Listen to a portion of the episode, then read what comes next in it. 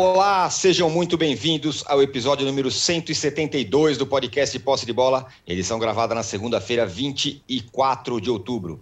Eu sou Eduardo Tironi já estou conectado com os meus amigos Arnaldo Ribeiro, Juca Kifuri e Mauro César Pereira. 25 de outubro, tá? E não 24. É... Já, ia, já ia, o Juca já ia me corrigir, mas eu me corrigi antes. Bom, com o Silvinho pressionado, o Corinthians entrou em campo para enfrentar o Internacional e por muito pouco não saiu com a vitória. O gol de empate do Colorado aconteceu nos acréscimos. Foi falha do Cássio? Já o São Paulo foi a Bragança com moral alta após a vitória no Clássico, mas o alto astral evaporou. O time do Rogério Ceni perdeu para o Bragantino e está de novo fazendo conta para se ver livre do rebaixamento. Agora, quem está cada vez mais encalacrado mesmo é o Santos, derrotado pelo América em casa. O Palmeiras só joga nessa segunda, mas os palmeirenses já esfregam as mãos para a final da Libertadores, vendo o mau momento do Flamengo. Os paulistas estarão em pauta no primeiro bloco. O Fluminense venceu o Flamengo por 3 a 1 e as críticas dos rubro-negros ao trabalho do Renato subiram de tom. E subiram um pouco mais depois que o Galo venceu seu jogo contra o Cuiabá e aumentou a diferença entre os dois times. Lembrando que o Galo venceu de virada o Cuiabá, mesmo adversário que parou o Flamengo do Portalupe há uma semana. Além disso, o departamento médico rubro-negro virou assunto com a contusão meio mal explicada do Pedro. Na Série B, o Vasco se deu empate ao Náutico e vê o sonho de voltar à Série A mais distante. A luta pelo título e a luta pelo acesso serão os temas do segundo bloco. E não é só no Brasil que tem técnico questionado. O Manchester United, com Cristiano Ronaldo e tudo, foi surrado em casa pelo arquirrival Liverpool, 5 a 0. E as críticas ao trabalho do, do treinador Solskjaer são enormes. Time bom com técnico ruim, não vai? Na Espanha, o Real bateu o Barcelona 2 a 1. E Neymar foi eleito um dos piores em campo no empate do Olympique de Marcelo e PSG, que teve direito a cenas de Libertadores no estádio, né, Marcela? Objetos atirados nos jogadores, nos escanteio e tal. O que rolou de pior e melhor no futebol internacional, a gente vai falar no terceiro bloco. Um recado importante, você que assiste a gravação do podcast pelo YouTube, não deixe de se inscrever no canal do All Sport. E você que escuta o podcast na sua plataforma predileta, não deixe de seguir o Posse de Bola. Bom dia, boa tarde, boa noite. Espero que eu não tenha errado nada nessa introdução, Juca. Mas eu quero saber o seguinte: se a bronca na semana passada era com o Silvinho, agora passou a ser com o Cássio, que falhou no gol de empate do, do Inter. Mas o time como um todo melhorou? Veja bem, bom dia, boa tarde, boa noite. Esse jogo de ontem do Corinthians com o Inter é bem emblemático, né? Porque foi um empate com sabor de derrota pelas circunstâncias do gol no finzinho. Ao mesmo tempo, se propusessem ao Silvinho, antes do jogo, um empate no Beira Rio, ele toparia. E, ao mesmo tempo, também, se você olhar o que foram os 90 minutos do jogo, o empate ficou de ótimo tamanho para o Corinthians. E acabou ficando bom para o Inter pelas circunstâncias. Mas o Inter não merecia perder, assim como o Corinthians não merecia vencer. O Corinthians, na verdade, achou dois gols uh, e virou o jogo que perdia, um jogo absolutamente confortável para o Inter. O que deve preocupar a torcida colorada é que o Inter, a exemplo do que fizera contra o Bragantino, sai na frente e se acomoda. E não busca, com o fervor que deveria, matar o jogo. Foi surpreendido pelo Bragantino no fim do jogo, tomou o empate da mesma maneira que surpreendeu o Corinthians no fim do jogo, fazendo o empate. Que o Cássio falhou é evidente. Agora, ele escorregou, né? ele deu um azar. Já há uma movimentação, né? Torcedor é isso, né? Que o Cássio está desfazendo a biografia dele, que o Cássio é um ex-jogador em atividade, que são exageros do torcedor. Agora, não aliviou para o Silvinho, não aliviou nem internamente. O clima continua muito ruim para ele. Mas é aquela coisa, eu fico até constrangido de falar, porque fica aparecendo, ah, está dando uma desculpa, diz que o Silvinho ia cair com qualquer resultado. As coisas da política interna do clube, vazou a informação, então segura ele. Vamos mostrar que aqui quem manda somos nós. Mas a situação do Silvinho é desgraçada. É, ele tem a sorte de o próximo adversário do Corinthians ser a Chapecoense em Itaquera. Bom, quem viu Chapecoense e Bahia ontem sabe que a Chapecoense eh, não quer nem pode querer mais nada e o time está inteiramente morto. Né? Então, é evidente que o Corinthians vai ganhar da Chapecoense e pode até acabar a rodada numa situação privilegiada ali na luta pela Libertadores. Mas a situação é essa. Eu nem acho que o problema do Corinthians seja o Silvinho. O problema do Corinthians é entrosar esse time, é colocar os jogadores que chegaram no mesmo estágio físico dos demais e tudo. Né? Agora, é, crucificar o Cássio, que é dos poucos né, moicanos que restaram de uma fase de glória do Corinthians, é um pouco demais, né? por causa de um escorregão. Ontem ia acontecendo uma situação que eu nunca tinha visto. O Corinthians abriu mão do Walter ao emprestá-lo para o Cuiabá. Né? O Walter é o sucessor natural do Cássio. O Walter comeu um frango ontem. Nossa, um baita de um peru. Teve a sorte do Hulk ter matado a bola com a mão. Agora, eu pergunto a vocês: vocês já tinham visto o Walter comer um frango? Eu nunca tinha visto. Nunca tinha visto. É verdade. E ontem ele comeu um horroroso, né? porque o frango clássico, entre as pernas, abaixou para pegar uma bola fácil, né? já pensando na reposição, provavelmente, e tomou aquele gol. Enfim, é, da mesma maneira que eu minimizo, e eu sei que serei minoria aqui, é, a derrota do São Paulo, porque me parece o Bragantino melhor que o São Paulo, Tamo junto, natural era que o Bragantino ganhasse, mas, enfim, vamos falar disso depois. O Corinthians ganhou um ponto em Porto Alegre, apesar de ter tomado um gol nas circunstâncias que tomou no final do jogo. É, o Arnaldo, falamos de Cássio, ídolo corintiano, falhou e tal, e falamos agora de outro ídolo, ex-goleiro São Paulino, o Ceni o ânimo com o Ceni parece que durou pouco, né? O time foi lá e já perdeu ontem, já está de novo enroscado contra o rebaixamento e tal. E você entende que a culpa da derrota é dele? As coisas estão divididas ali, né? Eu, por exemplo, acho que teve muito jogador jogando muito abaixo ontem. O é... que, que você acha? É, Tironi, acho que os jogadores que jogaram muito abaixo, ou que estão jogando, ou que são muito abaixo, são os mesmos que estavam com o Crespo. E o Crespo tinha sempre que o São Paulo não ganhava, a sua parcela. O técnico tem sua parcela. E tem, vamos lá, se o nome da derrota do São Paulo, eu não acho normal perder para o Bragantino, acho nenhum time grande normal perder para o Bragantino. Ainda mais quando o Bragantino tem outras preocupações na temporada e vinha de um jogo na quinta-feira à noite em Porto Alegre contra o Inter. Enquanto uma estatística, teve... o Bragantino não perdeu para nenhum paulista nesse campeonato. É, então, estão mal os paulistas. Empatou, empatou dois. É, tão mal os paulistas, né? Então o Bragantino jogou quinto em Porto Alegre e, e foi enfrentar o São Paulo no domingo, quando o São Paulo jogou na segunda-feira contra o Corinthians, teve a semana toda.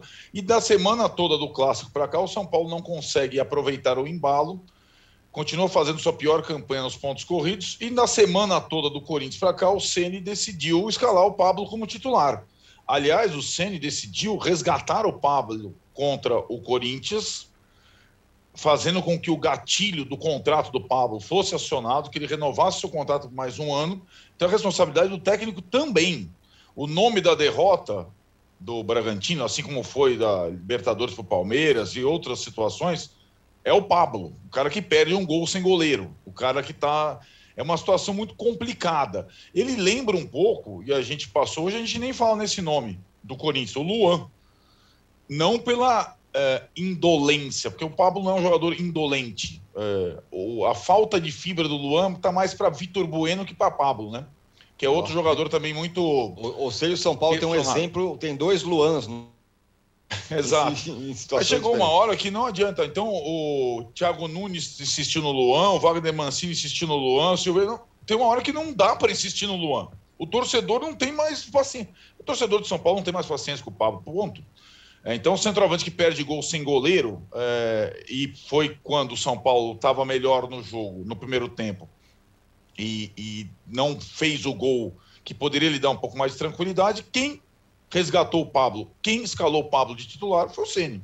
Então ele tem responsabilidade. Pior que perder, Pior que perdeu o gol sem goleiro, né, Arnaldo? Ele tomou o gol do Luciano, além do mais, né? Quer dizer, pois ele é. não apenas é. impediu que o Luciano fizesse o gol, como chutou por cima, né? É, ali eu acho, né, Juco? O Luciano também está naquela situação do, do, atacante que não faz gol há muito tempo, então o cara também está naquela afobação. Acho que os, um invadiu a bola do outro, mas o Pablo, de frente, tinha condição de empurrar o Luciano, fazer qualquer coisa e botar a bola para dentro, sem goleiro. E tem um detalhe, né? Com a volta da torcida visitante no brasileiro, a torcida do São Paulo estava toda atrás daquele gol. Então o Pablo com o torcedor não vai jogar mais, ponto. É fato. E, e acho que são detalhes que o treinador precisa entender. Não adianta dar murro com ponta de faca. É, e, e, o Pablo foi substituído depois, logo depois, no segundo, logo depois do, do início do segundo tempo, logo depois do gol do Bragantino. É, e o jogo para ele tinha acabado, para o Pablo, quando ele chutou a bola para fora. Jogou em Atibaia em vez de voltar em Bragança. Estava lá vizinho, quase peguei a bola lá, no, lá na, na chácara. Né? O cara. E, e, acho que assim, essas escolhas, o, o, o Ceni entender que consegue pela, pelo estofo que tem, resgatar vários jogadores que já foram completamente testados na temporada do Crespo, porque o Crespo teve uma situação, ele conseguiu testar todos os jogadores do São Paulo. E acho que ele, a peneira está tá, tá evidente, está escancarada. E alguns não têm mais condição de jogar. Tem que trocar de clube, tem que fazer alguma coisa, o Pablo é deles. Né? E acho que agora é, o São Paulo, como você falou, Tirone, toda a vez que com Crespo ou as poucas vezes com o Ceni contra o Ceará e contra o Bragantino tinha a chance de chegar ao nono, décimo lugar, ele falha, ele não é um time confiável. E tem mais é que se contentar em fugir do rebaixamento, que é uma coisa ridícula pelo elenco que o São Paulo tem. Mas é. Então, o, a missão é, do Ceni de tirar o time do rebaixamento não é nenhuma missão complexa, né? É o que o Mauro falou. Até, isso até a gente faz, eu acho. Se botar a gente lá, a gente junta 11 por jogo e empata um jogo aqui, outro lá, e com uma concorrência fraca que tem, ficar na Série A é muito pouco. E o São Paulo perdeu uma baita chance de tentar pela primeira vez é, ocupar a parte de cima da tabela, como diz, os 10 primeiros lugares. Tinha todas as condições. Falhou no campo com os jogadores e falhou com o treinador que também substituiu mal ontem, que tirou o Luciano é, é, não só escalou o Pablo, como tirou o Luciano e ficou sem atacante na parte final para concluir as jogadas. Um atacante que faz gols. É, a esperança do São Paulo aí é a volta dos argentinos, possivelmente na partida de final de semana contra o Inter, o Rigoni e o Caleri, que são de fato de outro nível. E mais assim, vai, já dá para fazer um diagnóstico. Faltam 10 rodadas para acabar a temporada do São Paulo.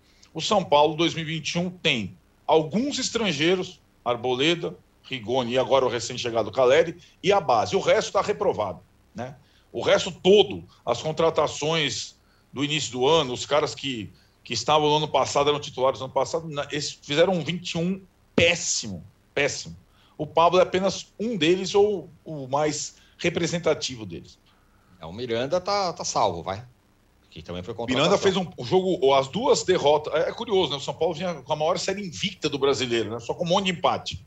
O São Paulo perdeu dois jogos no turno, contra o Fluminense e contra o Bragantino. As duas estão lá com a assinatura do Miranda, nos dois jogos, certo? Contra o Fluminense falhou feio no Maracanã, ontem falhou feio no gol do Bragantino também. Mas, mas não dá para colocar no mesmo cesto do, não, evidentemente bueno, não. Não. É. É... O Mauro, agora falando em técnico, escolhas e tudo mais, quando o Santos anunciou o Carilli, falaram: bom, agora é o seguinte, vai se fechar vai buscar pontinho aqui e ali e vai escapar do rebaixamento.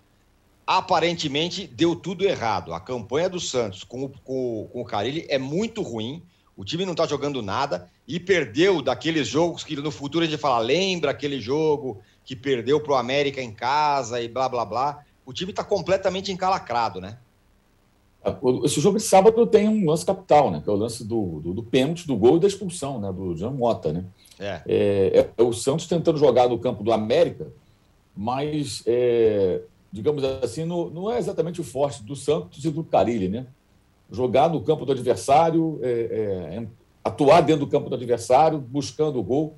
Lógico, o América ficou confortável, é, era interessante aquela situação, surge a jogada do contra-ataque, o pênalti, a expulsão, e aí o jogo praticamente ali se resolve, né?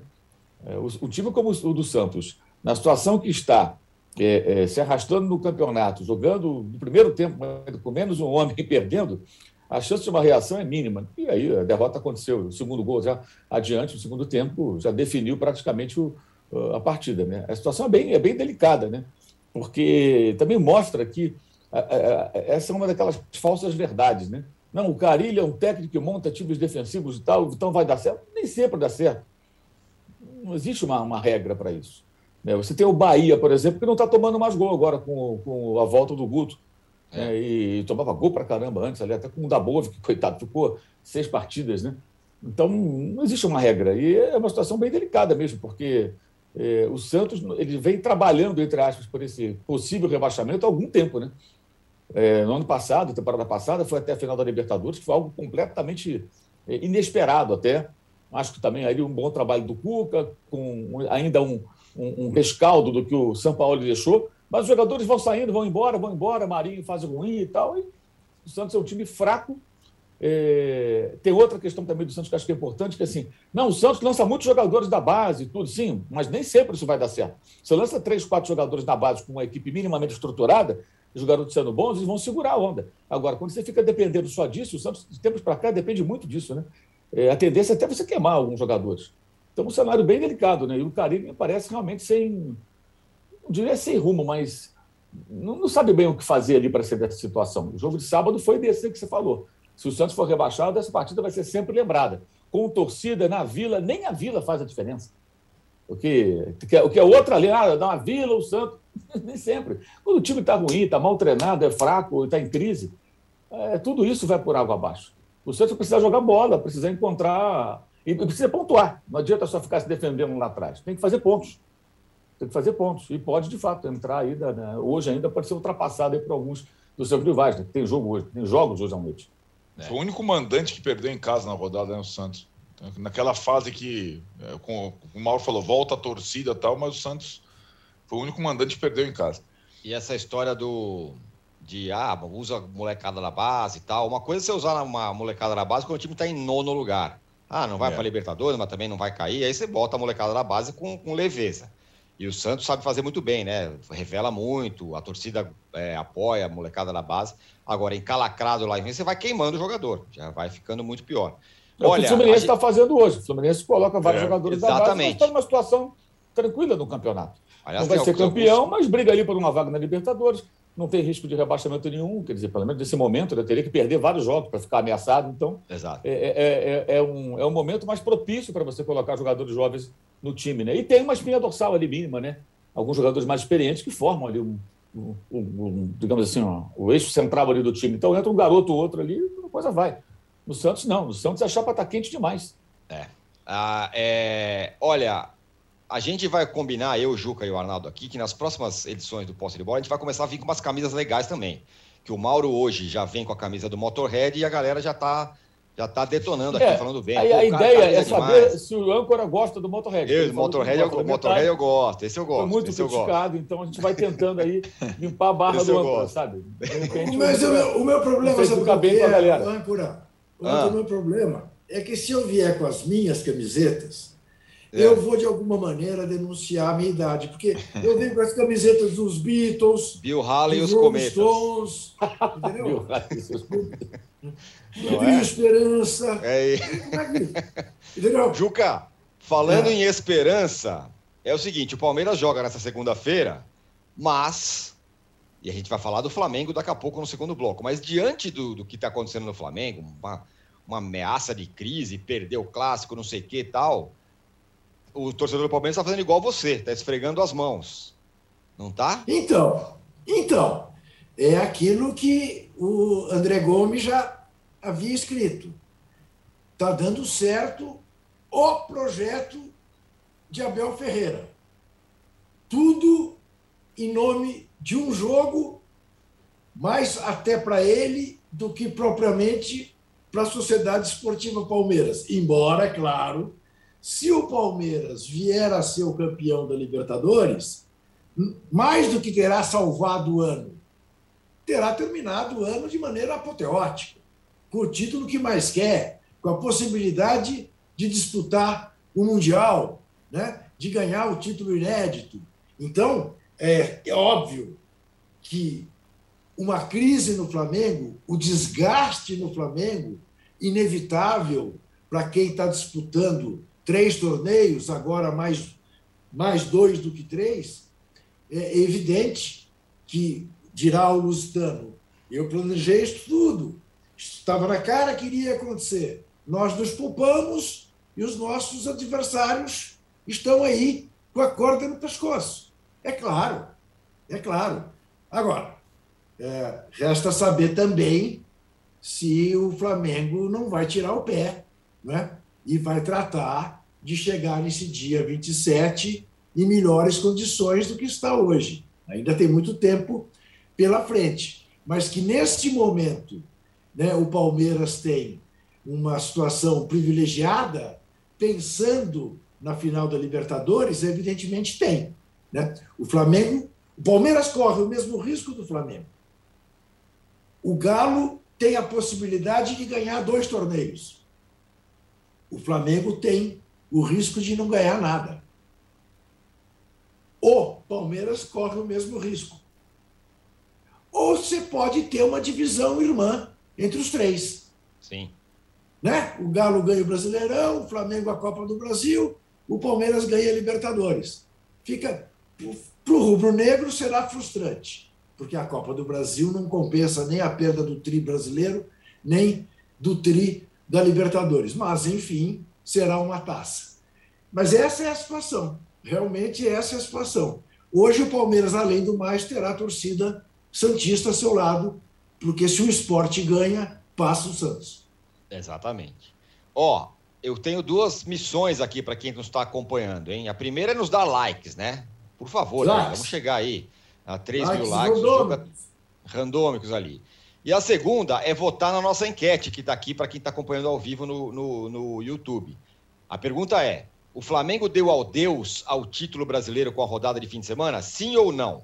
Vocês votam aí, porque a gente volta em um minuto para falar justamente do Flamengo e do Galo e da disputa pela liderança. Também vamos falar boa do Vasco. Essa, hein, Foi boa essa, hein? Você vota que a gente volta. Boa. Isso, isso. Boa, eu captei, captei, foi boa, foi boa. É. Já voltamos. A gente tem um passado, mas em algum momento da história esse passado se perdeu, mas um teste como esse, ele não, não abre uma clareira na mata, ele abre uma avenida. Quatro exames de DNA. Eu acho que a galera não acredita muito nisso não, tá? Eu não tava muito... Eu falei, gente, será que o exame vai mostrar de onde eu sou? Uma busca. Quando chega um exame de DNA e me diz que eu sou 90% africana, a ciência está dizendo que ela é capaz. O passado se reconecta com o futuro. Como se fosse um, um desafio agora, falar, irmão, é o seguinte, você tem Nigéria e você tem sua avó. Dá um jeito para você ligar esses dois pontos. Tá aí. Se tem uma política de ressarcimento o Estado brasileiro podia fazer, é esse um pacote de exame de DNA para todo mundo, para toda a população negra brasileira. Pericles, MC Carol, Eliana Alves Cruz, Yuri Marçal. Origens. Quem não sabe de onde veio, não sabe para onde vai. Assista no YouTube de Movidoc.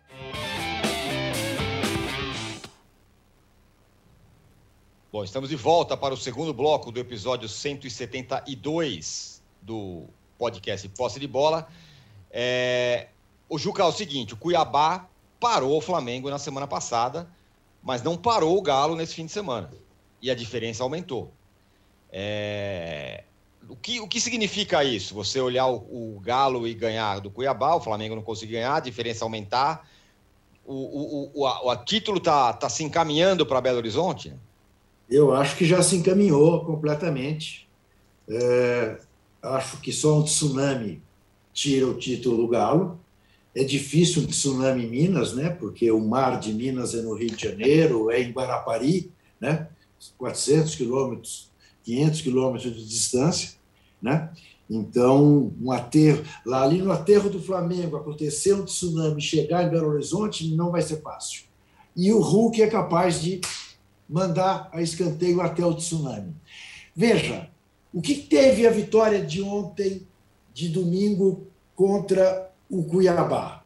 Primeiro, um time que toma um gol contra, como o Natan Silva fez, aos dois minutos, com 30 mil pessoas no Mineirão, era para ter despertado o fantasma do jejum dos 50 anos. Dizer, não é possível. Na rodada que o Flamengo perde do Fluminense, a gente faz um gol contra com dois minutos. Contra um time que segurou o Flamengo no Maracanã no 0 a 0 Vamos perder. Não. Em seguida, em jogada ensaiada, de escanteio, uma triangulação perfeita, o Hulk faz o gol. Aliás, parênteses, só matando aquele bandeirinha, que deu um impedimento de bola vindo da linha de fundo. Né? Que o, o, o, o Keno passa para trás para o Hulk. E ele mata, de alguma maneira, a emoção da comemoração da torcida do Atlético. Né? Porque tem que acionar o VAR e tal, para mostrar o óbvio, que era impossível ter um impedimento ali. Fecha parênteses.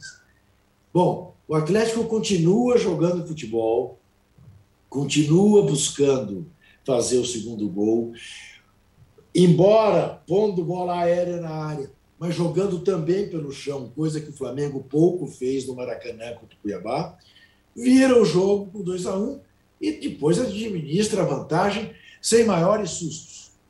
Eu acho que diz muito sobre o momento do Galo e sobre o momento do Flamengo. Eu não tenho dúvida nenhuma a essa altura que o Atlético Mineiro é bicampeão brasileiro. Resta saber em que rodada será a conquista do título. Está 11 pontos na frente do Fortaleza, tem 11 jogos a disputar. Desses 11, pode hoje dispensar três. É realmente. É, e, e, e, e, tirou uma vantagem para o Flamengo, que mesmo que venha perder do Flamengo no sábado, eu acho que o campeonato está liquidado. Eu votei na, na nossa pesquisa e faço parte aí, até a última vez que olhei, dos 75% que dão o campeonato como liquidado. É, já está mais, viu, Juca? Aqui na nossa enquete, que você também pode voltar. A pergunta é: Flamengo deu adeus ao título brasileiro com a rodada do fim de semana? Sim, 82%. É. Não, 18%. É... É o seguinte, o primeiro, Mauro, o Diogo, Diego Brito fala saudações ao deus do metal, o gigantesco Mauro César. É isso aí.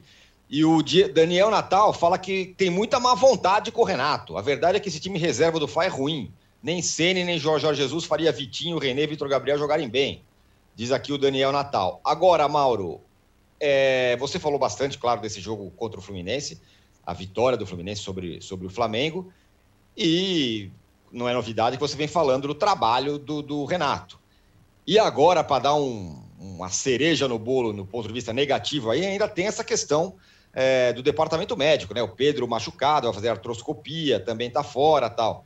Enfim, o, o Flamengo vai entrando numa, numa, numa situação ruim, numa hora ruim, né? Bem, isso acho que é tudo. Primeiro, essa questão do Pedro, né? é, é, é absurda. Né? O jogador lesionado é, vai fazer uma, uma, cirurgia de menisco, né? fica fora aí algumas semanas, e isso não foi, digamos, devidamente colocado às claras para o torcedor. A insatisfação do atleta, ou seja, o departamento médico, que em 2019 era muito elogiado, né, porque recuperava jogadores a toque de caixa, é, agora ao contrário, sendo muito questionado. E o médico do Flamengo, que, aliás, é, é sempre muito pimpão ali aparecendo do lado do presidente da República, lembra? Com o presidente do Vasco, do Flamengo e tal. Não fala, não, não dá entrevista, não fala. Poderia dar uma entrevistinha, né? Mas o presidente do Flamengo também não dá entrevista, está fazendo campanha lá para se reeleger enquanto o time vai se esfarelando. Então, de certa forma, é, é, segue aí uma, uma, uma, um comportamento padrão, né? É, agora, o caso do Renato, né, é até é sempre bom lembrar, né?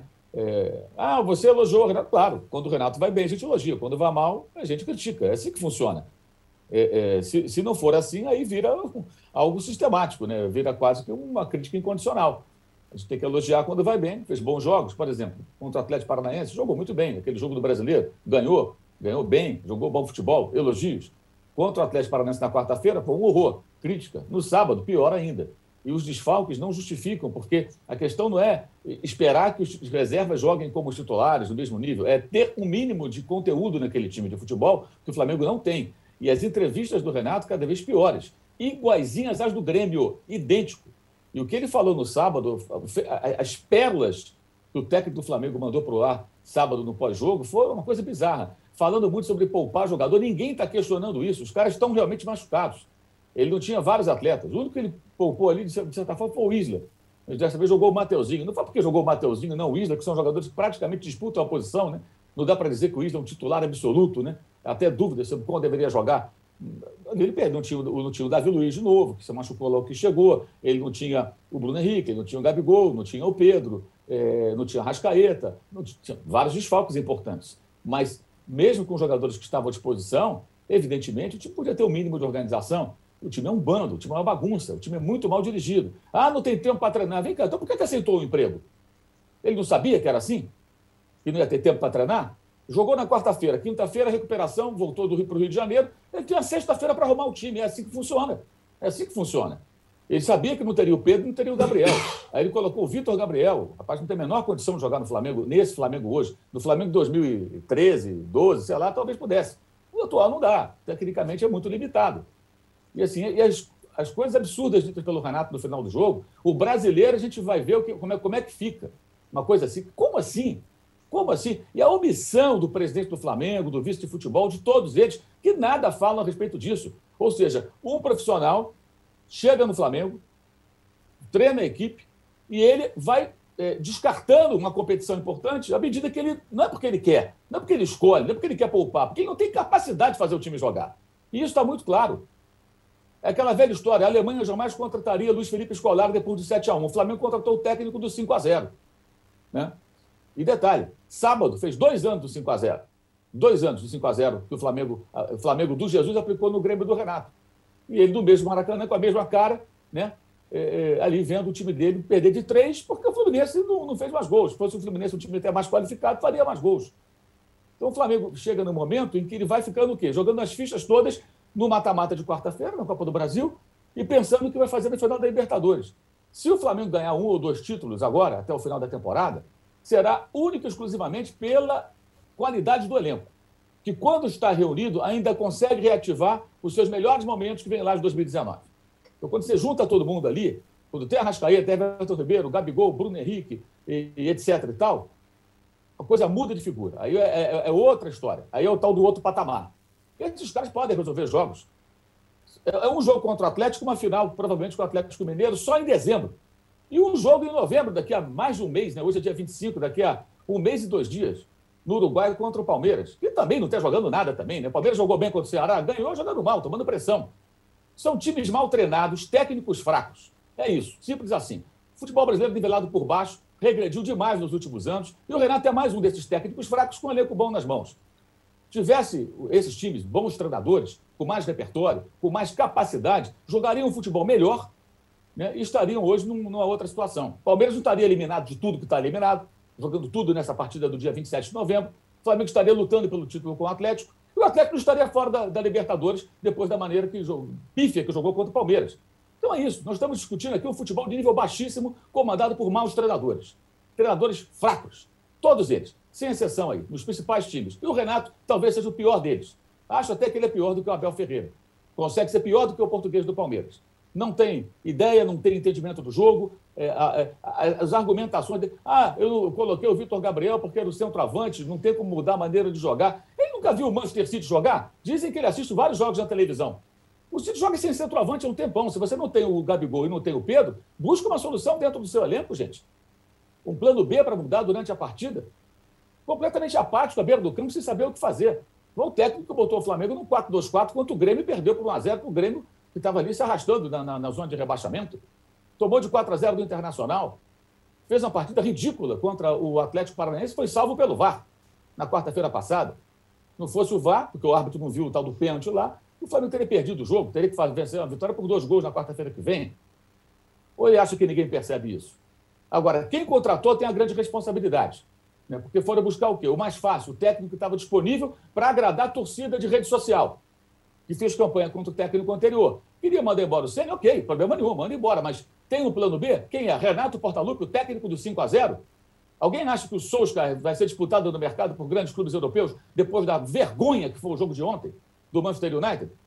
5 a 0 da maneira como perdeu? Algum grande clube pensa nesse nome? Porque um técnico fraco que comanda um gigante na Inglaterra. É a mesma coisa. E o Flamengo foi buscar esse técnico, o técnico do 5 a 0 Ou seja, é completamente descabido. E agora estão se agarrando nesses últimos jogos. Mas é muito pouco, né, gente? Você vê um Palmeiras dependendo que, ah, tudo jogando no, numa partida. Se ganhar, tudo foi esquecido. O Palmeiras faz uma temporada horrorosa. Eliminado de tudo. Só tem esse jogo agora, um, por um fio de esperança. Ele se classificou sem vencer nenhum jogo, empatando os dois com o Atlético, gol fora, com partidas medonhas, ambas, dos dois times. E o Flamengo é a mesma coisa. Então falamos de um futebol ruim, de técnicos fracos, e o Renato merece hoje a coroa do pior técnico dos principais elencos do futebol brasileiro. O que ele fez no sábado, antes, durante e depois do jogo, foi uma vergonha. Uma vergonha. E as declarações dele, após a partida, a entrevista, é, é absurda, absurda. E repetindo toda hora. Não, estamos em três competições. Chegou ao ponto de falar que o Bruno Henrique se machucou. Olha isso que absurdo. É, isso, isso porque ele louco. escalou o Bruno Henrique, porque o Bruno Henrique é, é, é, ele queria mostrar que não estava poupando. Peraí, então ele não foi responsável? Se o jogador está com uma, uma, predisposição ali a uma lesão, está desgastado, por que, que ele foi escalado? Para provar que ele não poupa? É só falar, gente, não estou escalando porque está machucado. Ok, tudo bem. Quer dizer, que preocupação é essa? Ele está mais preocupado em dirigir o time ou mandar recado? Aliás, estou esperando ele falar o nome dos jornalistas, né, que ele disse que ia falar. Ou seja, jogando a torcida contra alguém da imprensa, não sei quem. Será que sou eu? Será que é um outro? Acho que nem era eu, porque foi um outro colega que deu aquela notícia lá de que ia poupar, que ele ficou zangado. Ainda, ainda usa a coletiva para esse tipo de, de discurso. Não, eu vou falar os nomes. Fala os nomes. Pode falar os nomes. Por que, que não fala? Ou seja, usando esse tipo de artifício, que, aliás, se assemelha muito a quem ele muito admira lá em Brasília, né?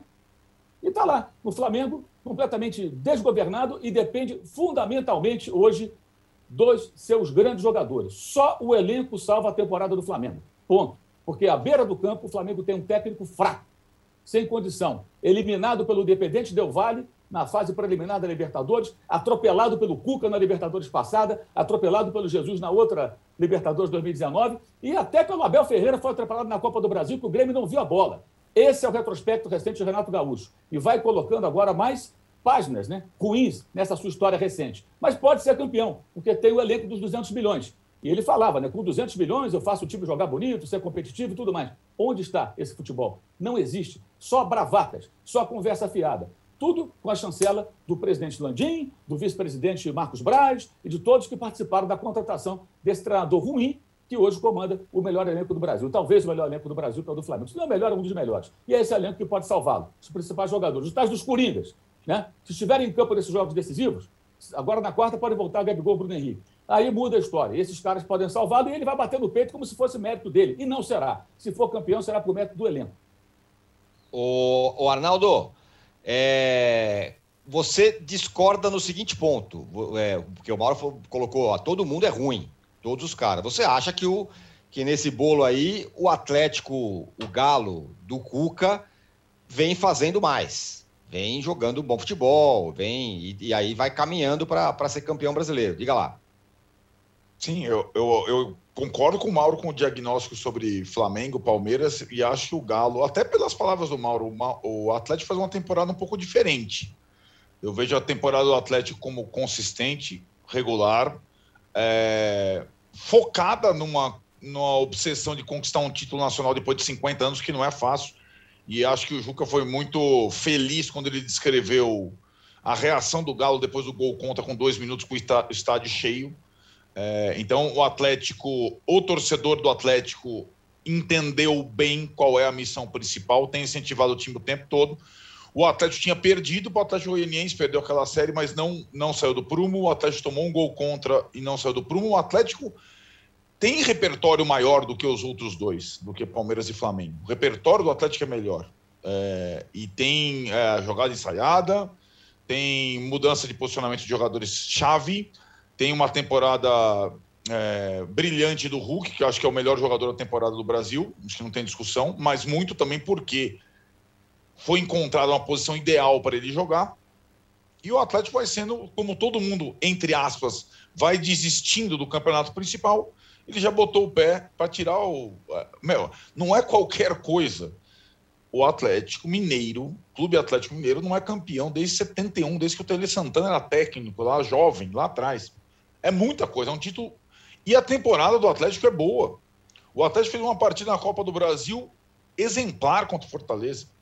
O Atlético foi eliminado, sim, pelo Palmeiras na Libertadores, com dois empates. Não jogou bem nas duas partidas, mas, não, mas teve pelo menos um pouco mais de coragem em relação ao Palmeiras. E a eliminação da Libertadores no Mineirão com gol fora não sequelou o time. Né? O time tem. E o Cuca. O Cuca não é. Não é o, o Abel Ferreira a gente conheceu agora recentemente, em duas temporadas. Conhecemos. O Renato a gente conhece há muito tempo. O Mauro fez todo. O Mauro dissecou o que, o que é o Renato como técnico de futebol nos últimos anos. O Cuca é mais treinador que o Renato sempre foi, cacete. Sempre foi. Tem muito mais repertório. O Cuca fez trabalho bom em cinco equipes do Brasil. O Renato tem dois trabalhos na vida dele, cara. Grêmio e Fluminense. Só. Né? Fez um trabalho bom no Grêmio no início só, desde que ele começou a ser técnico lá atrás. O Cuca não, cara. O Cuca já fez várias mil coisas. Campeão Libertadores pelo Galo, campeão brasileiro pelo Palmeiras, é, vice-campeão da Libertadores pelo Santos, é, tirou o Fluminense condenado ao rebaixamento, é, fez o time do Goiás é, incrível, não sei o que lá, fez o time do São Paulo, não sei o que. Cara, não tem comparação. Tem todas as manias, esquizofrenias e tudo mais, mas não tem comparação. Para mim, não tem comparação. E hoje a gente vê um time consistente no futebol brasileiro todo final de semana, é o Galo. E acho que o Galo vai ser campeão com méritos. E a, a despeito de. É, a, a, eu estou bem curioso para saber qual será a estratégia do Flamengo para o confronto direto. Do, porque ele já deixou de ser um jogo decisivo. Ele poderia ser, se a distância tivesse mais é, próxima, o clássico do, do sábado no Maracanã. É aquilo, mesmo se o Atlético perder no Maracanã, não é, um, não é uma, uma avalanche que possa comprometer a caminhada em, em relação ao título. O Palmeiras, muito provavelmente, vai ser o time mais próximo do Atlético na rodada do final de semana. Basta vencer o esporte, seria o, vice-líder. E o Palmeiras está é, dando de lado para o brasileiro há um tempão, mesmo eliminado da Copa do Brasil. O Atlético é, e o Cuca é, levaram a principal liga nacional, como se deve levar quando um time tem investimento, elenco, torcida. Flamengo e Palmeiras têm tudo isso e não conseguiram levar o brasileiro, né? não conseguiram levar o campeonato.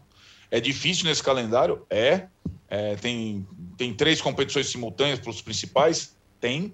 Mas o Atlético conseguiu. Está a um passo e, digamos, faz desde nas últimas temporadas todas, de 2019 a gente não esquece, porque o Flamengo do Jorge Jesus foi maravilhoso e ganhou o campeonato com o pé nas costas. O Atlético do Cuca pode ganhar o campeonato com o pé nas costas. Sem ter o mesmo brilho, mas pode ganhar o campeonato com o pé nas costas, com rodadas de antecedência, né? pelo que está pintando no campeonato, com todo mérito. Acho que tem com todo mérito. E não tem time na, no Campeonato Brasileiro próximo do Atlético. A liderança foi é, é, conquistada na 15 rodada e desde então tá, tá lá, tranquilo. Desde a 15 rodada, o Atlético não tem rival no Brasileirão. O, o Diogo Maris fala que o Arnaldo sabe muito, e além disso, tá a cara do Milhouse, dos Simpsons. E o Anderson Santos fala que sou de Cuiabá, estamos, ao meu ver, fazendo uma campanha decente. Vocês acham que dá para beliscar uma vaga na pré-Libertadores? Cara, eu acho que dá sim. E o Trade Futebol 77 fala para botar essa, essa questão do Flamengo na conta da CBF, das convocações e tudo mais. Mas o tal do elenco, como, como disse Não, o Arnaldo, a questão, né? do, Pe... a questão do Pedro, ó, a questão do elenco, achei que era a questão do Pedro. A questão do ah, Pedro é tá. é uma questão que o Mauro falou lá. O Pedro foi descobrir a artroscopia e decidiu pela artroscopia com um médico particular. Sim. O departamento médico do Flamengo botou o cara para jogar contra o Atlético Paranaense na Arena da Baixada. Isso aí é uma questão. É, é, é absurdo. É um absurdo. É, é um absurdo. Essa, essa, questão do calendário é, é, já foi amplamente discutida, né? É, a pauta hoje acho que é outra. É você ter em campo um, um, grupo de jogadores à disposição do técnico que não é inferior ao grupo de jogadores que o Fluminense tinha à sua disposição no sábado e a atuação que o Flamengo apresentou.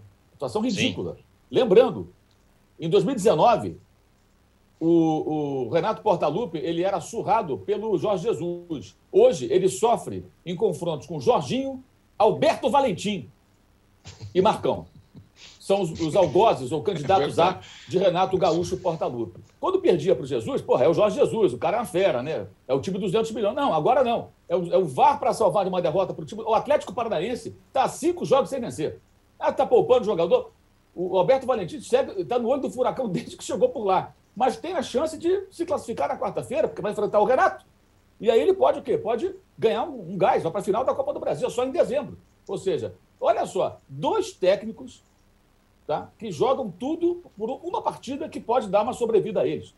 No caso do Abel Ferreira, nem é sobrevida, né? É colocado no, no, no, no Olimpo palmeirense. Quer jogar contra o Flamengo ganhar uma partida. E na quarta-feira, o Atlético Paranaense, nos pênaltis, do jeito que for, se avançar a final, o Alberto Valentim se coloca nessa. Estou falando de Abel Ferreira e Alberto Valentim, gente. Não estou falando de Jorge Jesus, né, de grandes treinadores, não. Qualquer um. O nível é muito baixo. Eu concordo que o Cuca é melhor do que o, do que o Renato. Quem não é melhor que o Renato? Não, tem isso também, né? Quem não é, é, melhor que o Renato? O Renato é melhor do que quem como técnico? Pegou um trabalho iniciado pelo Roger, teve méritos que soube dar um encaminhamento do Grêmio. Quando precisou de um trabalho autoral, foi um desastre. Que foram as duas últimas temporadas dele à frente do Grêmio. E no Flamengo também pegou um time que tem ainda é, resquícios lá do passado, né? Passado, passado que não é tão remoto assim. Mas quando você perde os jogadores-chave, precisa montar uma equipe, é o que a gente viu nesses últimos jogos. É um desastre, é um horror. Né? E teve uma outra frase muito boa. Né? Ele disse que ele é pago para motivar os jogadores. Eu pensei que fosse para treinar o time, escalar, montar uma estratégia, mas é verdade, não. Ele, ele é pago para né? motivar os jogadores. Ele falou isso também. Muito é boa frase, muito interessante. É verdade. Ô, Juca, quem estava muito motivado, mas agora deu uma tropeçada foi o Vasco, né? É, a chance de subir deu uma, deu uma diminuída é, boa que... com esse empate. Estava ganhando de 2 a 0 ainda por cima, né? Pois é, triste mais isso, né? Ganhando lá nos aflitos de 2 a 0 tomar o um empate ficou mais complicado. Né? Começa a depender de um certo milagre, infelizmente. Fico, lamento muito porque vejo que, a exemplo do que acontece no Botafogo, que parece ter um planejamento para subir com os pés no chão e poder ficar no ano que vem, o Vasco trilha o mesmo caminho, mas o time deixa de responder numa hora como a de ontem, né, que ia deixá-lo tão próximo. Eu temo que esse, esse empate tenha sido definitivo. Não é a mesma situação do, da luta pelo título do Brasileirão, que eu acho que está liquidada.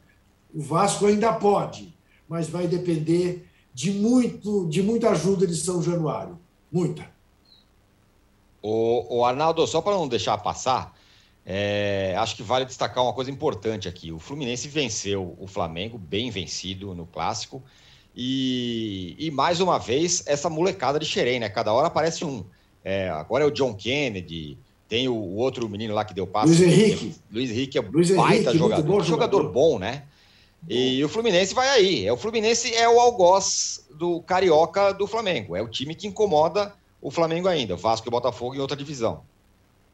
É, eu acho o Mauro falou um pouquinho da, da vitória é, do Fluminense no jogo de sábado, do Marcão, inclusive. É, é curioso, né? Porque o, o, o Fluminense conseguiu agora as duas vitórias recentes sem o Fred, principal jogador, né? Ninguém nem tá falando, né? Pô, teve uma fratura no pé, uma fissura no pé e, e a molecada conseguiu responder. É, aliás, lembra no início do, do, da temporada que nós discutimos aqui, é, Fred e Nenê, um dos dois, o Nenê tá no Vasco, cara, e o, já saiu. E o Fred tá machucado. E o Fluminense continua ganhando os pontos. O Fluminense tem um jogo contra o Santos agora no meio de semana, jogo atrasado. É difícil, o Santos com a corda no pescoço, mas se ele vencer é, é, a partida atrasada, ele passa o Corinthians e o Internacional e passa a ser o, o dono da sexta melhor campanha, né? Coisa que. Então o Fluminense tem boas chances, boas chances de voltar a Libertadores de novo, né? Pelo Brasileirão. Fez isso na temporada passada quando ninguém acreditava, né? Muito pouca gente acreditava. E tem a chance de novo de, de concluir a temporada é, com uma classificação é, para Libertadores sem muito alarde, né? É, e, e, de novo com o Marcão, como foi no ano passado, quando ele assumiu o lugar do Odair, é, tocando o time e, e, conseguindo. Não é um time que é, encanta, não é um time, mas é um time eficiente, é um time brigador, um time rápido e que está conseguindo ali, é, digamos, manter o mesmo nível da campanha do ano passado. E, e tem boa chance de. Oi. Ah. Uh, se mal estou informado, não me lembro de você ter feito referência aos blocos alguma menção ao vice-líder do Campeonato Brasileiro. Eu ia, eu ia inclusive perguntar para você, viu, Juca? É. O Fortaleza, pô. Do Lucas Lima? Do Lucas Lima, Fortaleza, exatamente. O, o, Fortaleza do Lucas Lima, que fez um golaço, o Fortaleza do Voda, que realmente é um cara de se tirar o chapéu, porque ele está conseguindo, com um elenco curtinho, praticamente com dois zagueiros apenas nos últimos jogos, levar o Fortaleza a essa situação. Claro, é, há uma certa frustração porque foi eliminado precocemente nas semifinais da Copa do Brasil, mas que tem que tirar o chapéu para o trabalho claro. que está sendo feito lá em Fortaleza e no Fortaleza é inegável. Né? Porque não é apenas a campanha do vice-líder do Campeonato Brasileiro, é o futebol que uhum. se propõe a jogar o Fortaleza. É realmente admirável. E veja, é aquilo que o Mauro falava. É, e tem alguém melhor do que o Vozoda treinando times pelo Brasil afora? Não me parece que tenha. É mais um estrangeiro que chega aí e bate no bumbum dos técnicos nacionais. E vou, dizer, detalhe, né, o, o Voivoda foi vice-campeão chileno com o União La Calera né? Que Sim. também não é um grande clube. É a segunda temporada que ele comanda um time que não é um dos principais do país, né? O Fortaleza não figura entre a chamada elite do futebol brasileiro e coloca o time ali. Aí tem um detalhe que eu acho que é importante. Ele foi mal, realmente, na quarta-feira passada, na goleada sofrida para o Atlético em Belo Horizonte. Mas é, ele levou o time até a semifinal já. Não está eliminado, está virtualmente ele levou até. Nunca o Fortaleza havia chegado tão longe na, na Copa do Brasil. Quer dizer, é, tem o outro lado da moeda. Foi muito mal naquele jogo estratégia foi ruim, o Atlético passou o trator e tal, tudo bem. Mas ele levou muito longe. E com um elenco que tem vários jogadores, inclusive, remanescentes de times rebaixados. Jogador Sim. do Botafogo, jogador do Vasco, jogador do Cruzeiro, caras que participaram de elencos de times rebaixados. E que nas mãos deles jogam bem, o time é consistente, tem jogo coletivo. Ou seja, é um técnico que trabalhou no Talheres, né, da Argentina, e no, no, no Leão La Calera. Não é que ele veio do Boca, do River, ou da Universidade do Chile, do Colo-Colo, não. Ele veio de times menores né, e já eliminou o São Paulo lá atrás do Libertadores com o Talheres. Quer dizer, já vem há algum tempo é, é, é, chamando a atenção. É, a diferença realmente é absurda. É só pegar. A pergunta que eu sempre faço: pega esse, esse elenco do Fortaleza e coloca na mão, nas mãos de um desses técnicos aí dos grandes elencos do futebol brasileiro. Onde estaria o Fortaleza? Né? Imagina o Renato Portaluppi treinando esse time do Fortaleza. Cai. Os jogadores seriam muito motivados, certamente, porque ele motiva os jogadores. Mas será que seria bem treinado? Seria que iria para algum lugar? Provavelmente não. Então, é, é, fica muito escancarada a diferença é, é, de, de, de, conhecimento, de profundidade, capacidade de montar uma equipe de futebol. Estamos falando de um técnico, gente, de escalão inferior aí no futebol latino-americano. E que vai se posicionar, naturalmente, eu acho que entre os grandes, se ele tiver uma sequência legal de carreira. Né? É, Perfeito. É, é, é um, chega a ser um escândalo. Né? Eu, eu também tenho que falar também do clube. Né? E o Fortaleza é um clube bem gerido, organizado, e que pescou o técnico. Não foi aleatório, não. Eles procuraram um treinador com um perfil específico, né? tendo, inclusive, é, como referência o trabalho do Rogério Senna, que foi muito bom lá, um time que trabalha baixo com a bola, que não joga ali fechadinho. E, aliás, o próprio Ceará, quando abre mão do Guto, numa fase ruim do Guto, é influenciado pelo Fortaleza.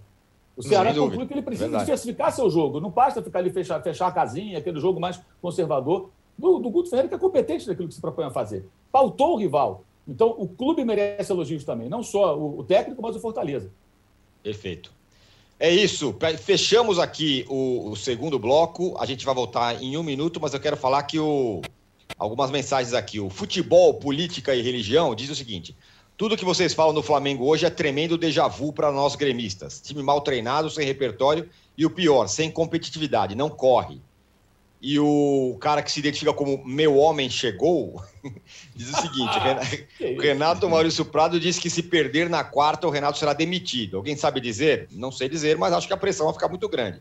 E aquele gol contra o Galo sendo patrocinado por site de aposta. E o técnico do Galo foi embora e botaram o cara Boa Praça que comanda bem a churrasqueira para treinar, dá nisso. Diz aqui o Arthur Guimarães. Bom, a gente volta em um minuto para falar da sapatada que o Liverpool deu no Manchester United e daí por diante. Barcelona e Real Madrid, Neymar, PSG, já voltamos. 21 dias são suficientes para mudar um hábito? Segundo a teoria, é o tempo que o cérebro precisa para interpretar um novo hábito com um padrão estabelecido e torná-lo automático. A cada episódio, nós vamos conhecer um participante que tem uma grande missão a ser cumprida ao longo de 21 dias. E é claro que eu vou ficar de olho em tudo que rola. Assista Desafio Aceito com Thelma Cis no YouTube de Universa. Depois de mostrar como o PCC se tornou a maior facção criminosa do Brasil, a série Primeiro Cartel da Capital chega à segunda temporada. Agora, o foco são as disputas pelo comando do tráfico internacional.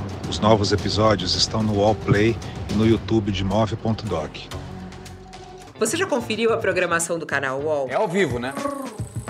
O melhor do nosso conteúdo ao vivaço para você, 8 horas por dia. No UOL Play, no YouTube, no Facebook, no Twitter. Vem com a gente! Estamos de volta para o terceiro bloco do episódio 172 do podcast Posse de Bola. Vocês não viram, mas eu tomei uma bronca do Juca porque falei déjà vu e o Juca me deixou claro que é déjà vu, certo? Certo, déjà vu, francês. Isso. Eu tomei uma bronca aqui, mas está corrigido. O Mauro, Liverpool, aliás, Manchester United 0, com Cristiano Ronaldo e tudo.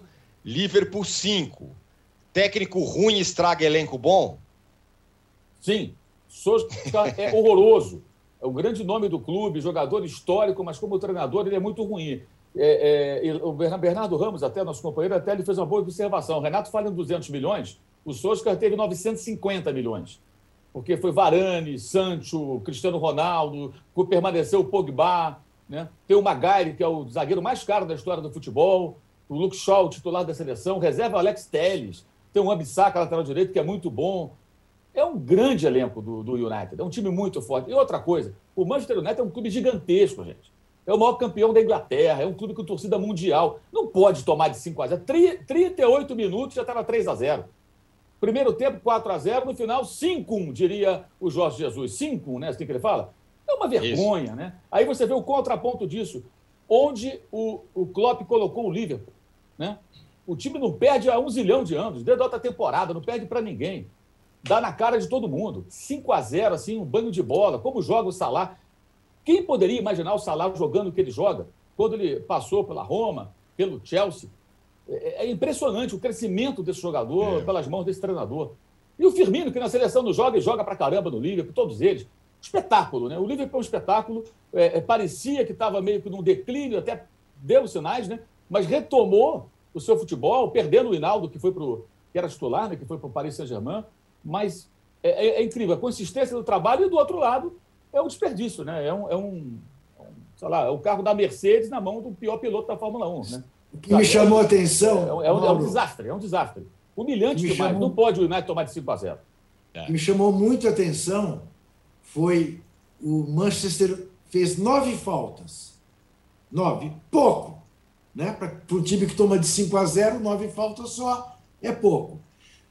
Bom, dessas nove faltas, tomou seis cartões amarelos e um vermelho. O que o Pogba fez no, no Keita é, é absolutamente criminoso, né? criminoso.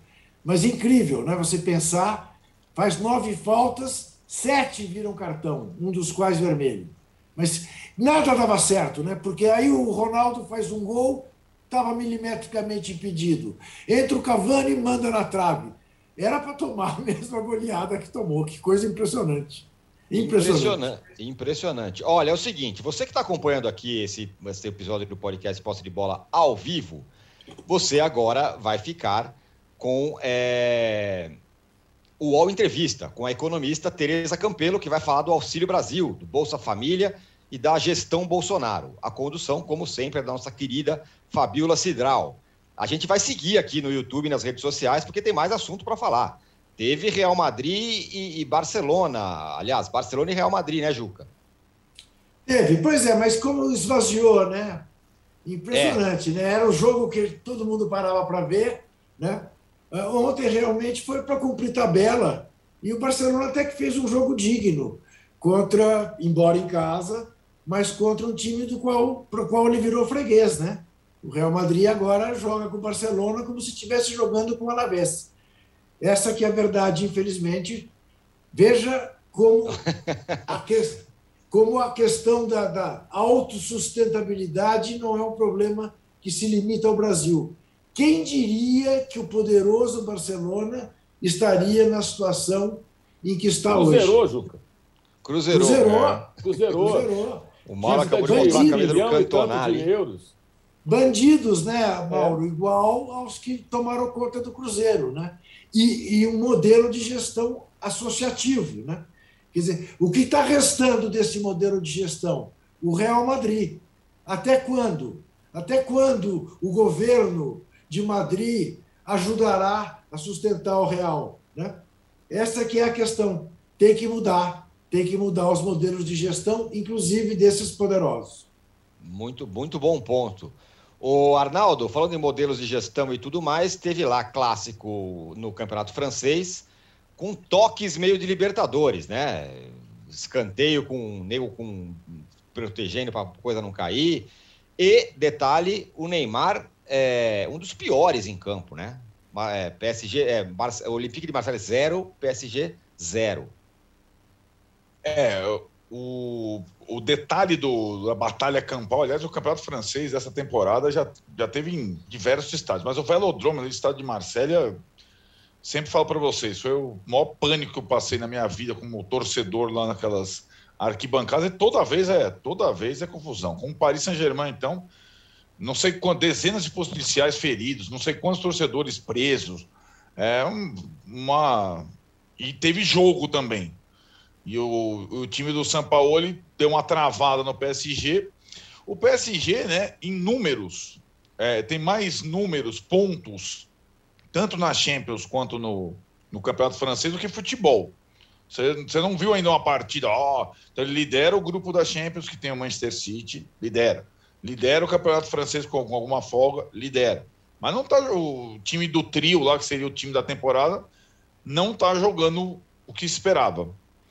E não estou comparando o Pochettino ao Renato Portaluppi, não, não sei o que lá, mas é com ele, quando os caras estão reunidos, é muito jogador bom, sobretudo o Mbappé, mais que o Messi, mais que o Neymar, pro PSG hoje, é, os caras costumam ganhar, mesmo sem um conjunto é, afinado, né? não tem conjunto. E o Neymar, de fato, é, sofreu, apanhou, etc e tal, e foi substituído pelo Hinaldo, jogador que saiu do Liverpool, o Mauro destacou no final do jogo, e fez uma carinha meio irônica na, na substituição, mas não, não foi bem, não foi bem. E é uma temporada ainda muito apagada do Neymar, cara. É, tanto no, no Paris Saint-Germain quanto na seleção. Na seleção ele jogou bem contra o Uruguai, mas é uma temporada ainda muito, muito discreta é, em termos de, de produção. E, e de fato, é, a imprensa francesa ela costuma, digamos, ser rígida, mas de novo ele teve uma das piores notas da partida, né? E acho que tanto o time ainda não não fluiu com ele, que tem esse papel nesse trio de ser o armador do trio, jogar mais atrás do que o Messi que o Mbappé, por enquanto não colou não. Muito bem, senhores. Olha, nós fechamos o episódio 172 do podcast Posse de Bola. Eu não vou me despedir antes de ler essa mensagem aqui do Matheus Haddad, que diz o seguinte: Estou estudando aqui na França, realmente falam déjà vu bem mais perto do que o âncora disse. Grande abraço. Ih, rapaz. Que isso? Que Falou isso? aqui. O Diga cara está ele estudando ele na tá França. Ele deve estar estudando com, com um bando de portugueses, É. brasileiros. Deixa vu, tá aí. Tá, tá bom. Fomos até a França e trouxemos de lá o sotaque. É, mas, mas pode, pode, você não pode encerrar sem dizer a quem nos vê que só um criminoso associa vacina contra Covid a AIDS. Só um criminoso, um facínora, é capaz de associar AIDS à vacina contra a Covid. Muito obrigado. bom, Boa semana até sexta-feira. Muito bom, Juca. Muito, muito pertinente você ter falado isso. Eu só queria destacar que, que o Mauro continua, continua nos surrando com suas camisetas. Além dessa do Motorhead aí, ele mostrou ainda no Cantonar. Ó, aqui, ó. Sério, olha lá, ó. Esse aqui é o verdadeiro Manchester United. Aqui, ó. Essa camisa é aqui é aquela que ele usou quando ele deu um chute no fascista, tá? Aí, é. Essa aqui Boa, é aquela Maurão. que ele deu, deu na cara, deu, deu, um chute naquele fascista, aquele torcedor do Crystal Palace, né, que depois se descobriu quem era, já que falamos de fascistas, né? Foi isso, Perfeito. Cantonar. Esse representava. Excel... Não esse Excelente. Tosca era aí, que piada, hein, mano? O pessoal do Flamengo deve estar observando o Souza, vai, vai, vão querer contratar daqui a pouco. Meta do Landim para o ano que vem. Né? Contratar um é técnico é estrangeiro. Quem? Souza, por quê? Já tomou de cinco, pronto. É Pré-requisito. Né? E déjà vu ou déjà vu, eu vou dizer para vocês o seguinte, a sensação é péssima. Isso. Exatamente. Valeu, Juca. Valeu, Mauro. Valeu, Arnaldo. Obrigado, Fernando. Obrigado a todos que estiveram com a gente. Voltamos na sexta-feira. Tchau. Você pode ouvir este e outros podcasts do UOL em uol.com.br podcasts. Posse de Bola tem pauta e edição de Arnaldo Ribeiro e Eduardo Tironi, produção de Rubens Lisboa, edição de áudio de João Pedro Pinheiro e coordenação de Juliana Carpanês.